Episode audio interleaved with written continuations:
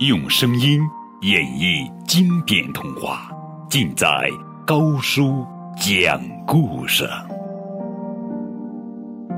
这是一个乐天派女孩的奇异经历和她的成长故事——马德琳的救命狗。在巴黎有一栋古老的房子，墙上爬满了常青藤。老房子里住着十二位女孩，女孩们总是坐成两行，面对面切面包、吃面包。她们面对面刷牙，她们脚对脚睡觉，她们看到好人好事。会露出微笑，他们遇到坏人坏事就皱起眉头，有时候他们也会感到悲伤。每天早上九点半，女孩们总是会排成两行外出，不管晴天还是刮风下雨。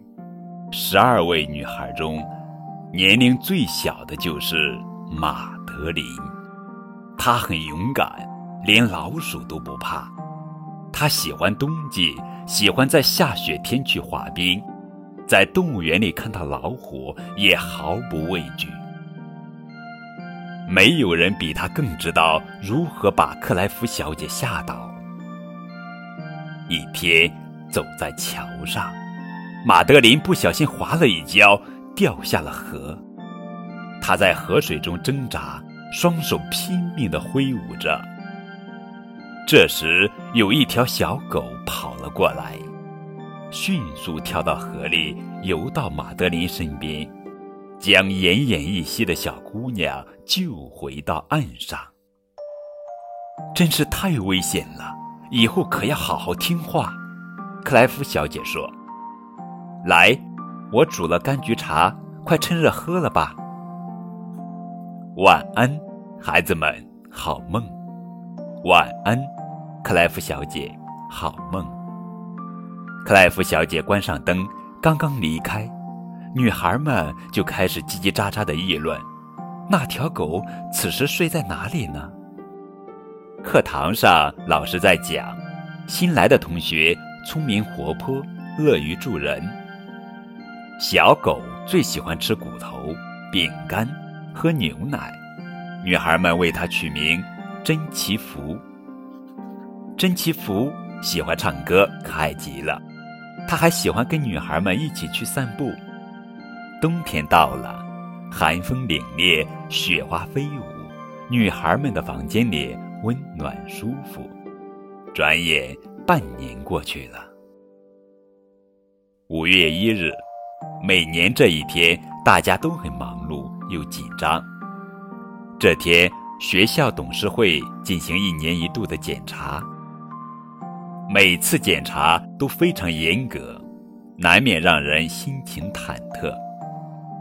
吧嗒吧嗒吧嗒，那是什么呀？吧嗒吧嗒吧嗒，嘿，那究竟是什么东西？快出来！上帝，是一条狗！校规中明令禁止养狗。克莱夫小姐把这条狗赶走，董事会主席说：“可是姑娘们都很喜欢它，请留下它吧。”克莱夫小姐说道。“绝不可以，这简直不像话！”董事会主席古诺费爵士说：“年轻小姐们怎么能抱这种品相的流浪狗呢？出去，快出去，滚远点儿，再也别回来了。”古诺费爵士，马德琳站在椅子上说：“珍奇福是法国最高贵的狗，你怎么忍心赶它走呢？” 别哭了，也别闹，我们快点穿好衣服，出去寻找珍奇福吧。”克莱夫小姐说道。女孩们这里找找，那里问问，他们找遍了大街小巷。四处呼喊珍奇福的名字，可始终没有任何回应。连警察都无可奈何地说：“没有见过珍奇福那样的一条狗。”女孩们找了很久很久，也没有找到真奇福，又伤心又失望，只好回家。真奇福，你到底在哪儿呀？我在等你回来。这天深夜，克莱夫小姐感觉有点不对劲，于是打开了灯，走出房间。昏黄的路灯下，珍奇福蹲在那儿，可怜巴巴地望着克莱夫小姐。女孩们围着珍奇福，争着拥抱她，抚摸她，把她喂得饱饱的。然后才上床睡觉。晚安，孩子们，好梦。晚安，克莱夫小姐，好梦。克莱夫小姐刚刚关上门，女孩们又争吵起来，大家都想让真祈福睡在自己床上。这天晚上，克莱夫小姐听到动静，感觉不对劲，再次打开灯。他飞快地向楼上跑去，越跑越快，越跑越快。嗨，孩子们，如果你们再为真祈福争吵，那他只能离开这里。克莱夫小姐话音刚落，女孩们安静了下来。这一天晚上，克莱夫小姐第三次开灯起来，眼前的一切让她大吃一惊。